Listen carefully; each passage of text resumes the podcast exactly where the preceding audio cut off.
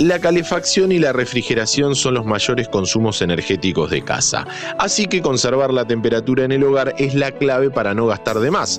Eso se define desde los cimientos, desde la misma construcción. Hoy vamos a entender cómo se construye una casa eficiente. Alta tensión. Hola, ¿cómo va? Bienvenidos a Alta Tensión, el podcast de interés general sobre energía. Hoy vamos a hablar con un experto sobre una tendencia cada vez más importante en la arquitectura y la construcción, la eficiencia energética de los hogares, la orientación, los materiales, la envolvente, todo en los próximos cinco minutos. Hola, soy Leandro Sebane, socio fundador de For Housing y Place, una empresa dedicada a la construcción modular desde hace 19 años nuestro principal mercado es la industria en general, con foco en el sector energético, principalmente el petróleo y la minería. Desde hace ya unos cuatro años que decidimos incursionar en el, en el mundo de la vivienda residencial, desarrollamos una marca que es Place, pensada para abordar eh, este nuevo mercado que, que tiene otros requerimientos más enfocados al diseño bueno, y otras aplicaciones.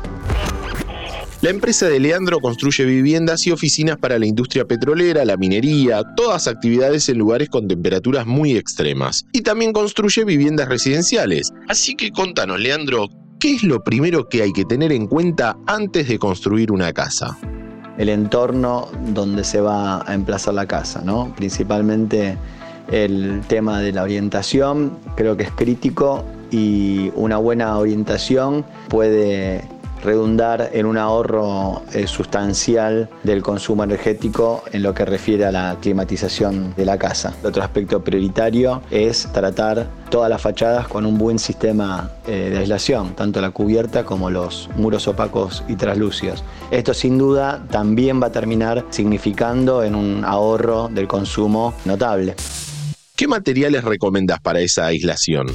Hoy hay un montón de materiales disponibles en el mercado, desde los más económicos como puede ser una lana de vidrio, hasta por ahí los que tienen mayor performance en cuanto a que con menores espesores logran rendimientos muy buenos de aislación como puede ser el poliuretano o la lana de roca, para poder dar tratamiento a todas las fachadas de una casa y lograr un piso de eficiencia energética razonable en estos tiempos. ¿Y es mucho más caro construir de esta manera?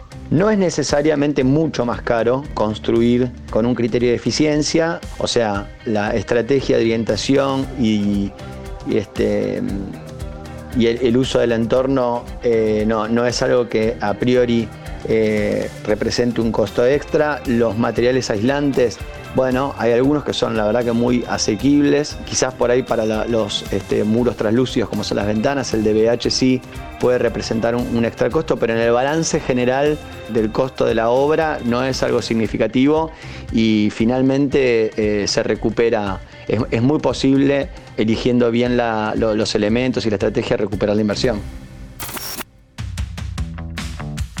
¿Cuánto puede llegar a ahorrar? Con respecto a ponderar el ahorro, bueno, por supuesto que es, eh, es un poco relativo, eh, combinando eh, algunas consideraciones que tienen que ver con el entorno, como decíamos, de la orientación, no sé, el reparo de los vientos del sur, el asoleamiento, con un buen tratamiento en las fachadas de la casa, yo creo que solo en, este aspecto que es crítico en el, en el, consumo de energía de la climatización, se puede llegar a lograr ahorros de hasta un 50%.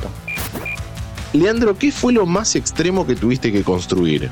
En el caso particular de nuestra empresa, todas estas consideraciones relativas a la aislación térmica y la eficiencia son realmente excluyentes porque trabajamos con industrias que llevan a cabo sus actividades en, zonas climáticas muy hostiles. No sé, en la montaña, 4.000 metros de altura, en los pasos fronterizos, eh, con temperaturas en invierno de 20 grados bajo cero. Incluso hemos montado un laboratorio eh, en la Antártida con un helicóptero.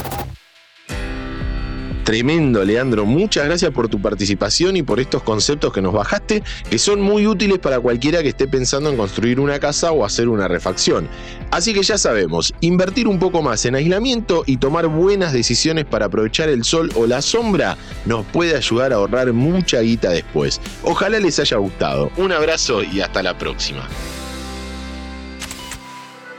¿Querés auspiciar en Interés General Podcast? Escribinos a contacto arroba interésgeneral.com.ar.